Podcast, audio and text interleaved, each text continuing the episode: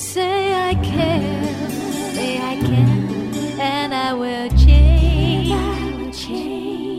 有 I see，这奇迹会出现。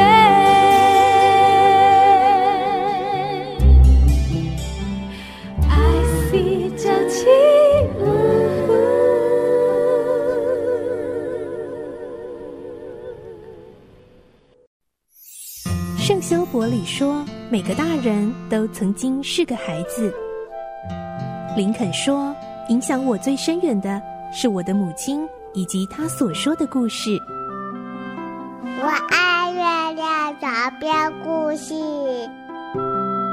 晚安，月亮床边故事。小青姐姐邀请每一位大孩子、小孩子一起听故事，不管多忙。也要和你一起听故事。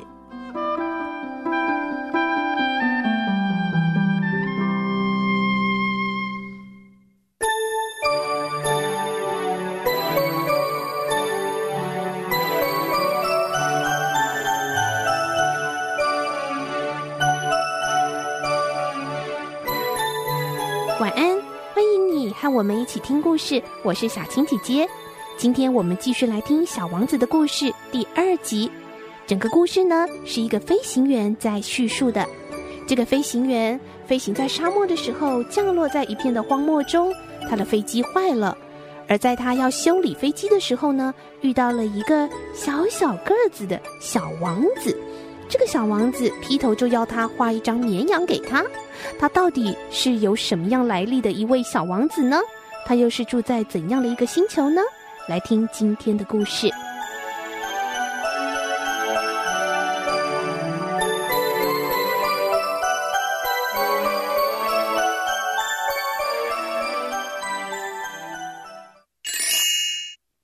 小王子》第二集，《小王子的星球》。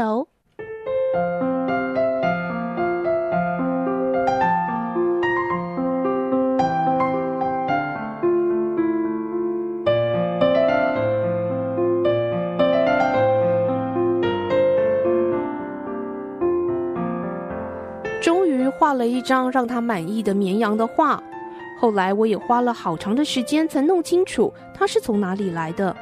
小王子向我提出很多问题，可是我对他提出的问题，他好像一点儿也不感兴趣。他无意中说出了一些话，让我慢慢的了解他的来历。比如说，当他第一次看见我的飞机的时候，他问我：“这是个什么东西呀？”这并不是东西。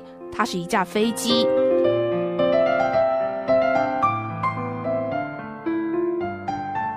我很骄傲的告诉他，我能在空中自由自在的飞翔，并且告诉他在空中那种感觉是多么的美。他听了我的话，惊奇的说：“那你也是从天上来的？你是哪个星球的？”就这样，对于他是从哪里来的，我隐隐约约发现了一些线索。加上他边看着我的飞机边说：“可是乘坐这个东西，你不可能是从很远的地方来的吧？”说到这里，他从口袋里掏出我画的小羊，沉思了一下，然后说：“好在有你给我的那一个箱子，夜晚的时候，小羊可以当房子用。”那当然呢、啊，我可以再给你画一条绳子，一根木杆。这样白天可以拴住它，免得它到处乱跑。小王子笑着说：“嗯，你想它会跑去哪里呀？不管什么地方啊，它会一直往前跑。”这时候，小王子郑重其事的说：“没关系，我那里很小很小。”接着，他略带伤感的补充了一句：“一直往前走，也不会走出多远的。”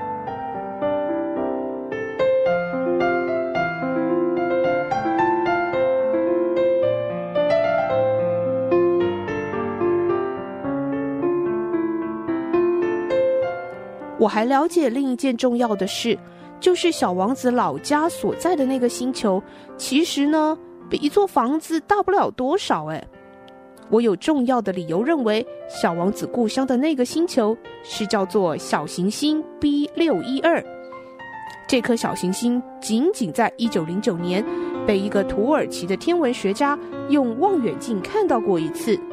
当时呢，他曾经在一次国际天文学家代表大会上来提出他这么重要的发现，但由于他穿的衣服是土耳其，所以竟然这样没有人相信他。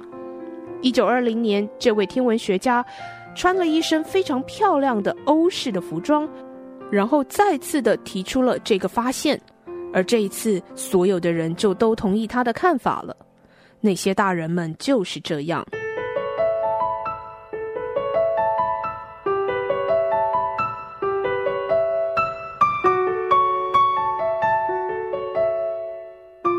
我给你们讲关于小行星 B 六一二的这些细节，并且告诉你们它的编号，也是由于这些大人的缘故。这些大人啊，就爱数字。当你对大人们讲起你的一个新朋友时，他们从来不会向你提出实质性的问题。他们不会问：“诶，他喜欢什么游戏呀？他是否喜欢收集蝴蝶标本呢？”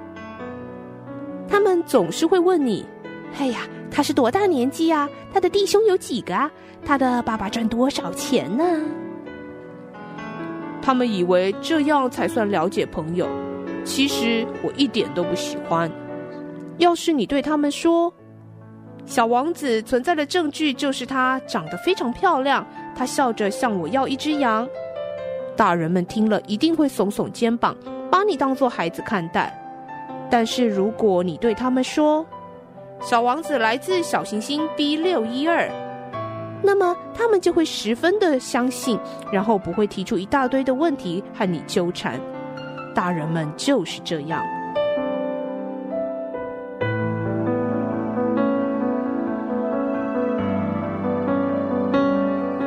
当然，对我们懂得生活的人来说，才不在乎那些编号呢。我真愿意像讲神话那样来开始这个故事。从前，从前有一个小王子，他住在一个和他身体差不多大的星球上。他希望有一个朋友。对懂生活的人来说，这样子的说法是显得很真实的。我可不喜欢人们非常轻率地阅读我的书。我在讲述这些往事的时候，心情是难过的。我的朋友带着小羊已经离开六年了。我之所以在这里要尽力的把它描写出来，就是为了不要忘记他。忘记一个朋友，这叫人太悲伤了，让人无法接受。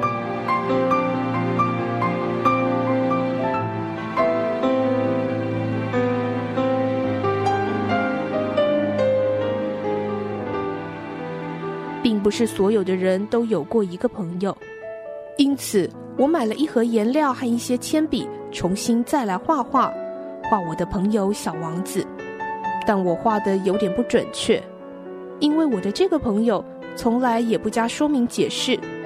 他认为我和他一样，可是很遗憾，我不能透过盒子看见小羊。我大概有点和大人们差不多了，我一定是变老了。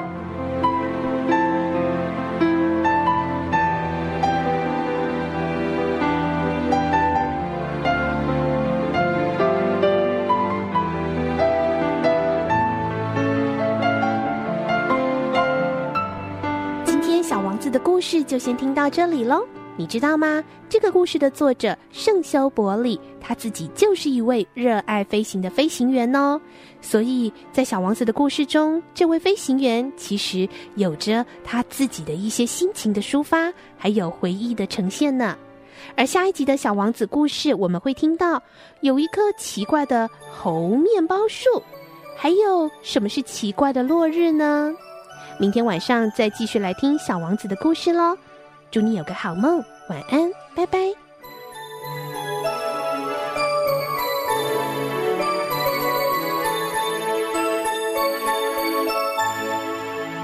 小朋友睡觉了，晚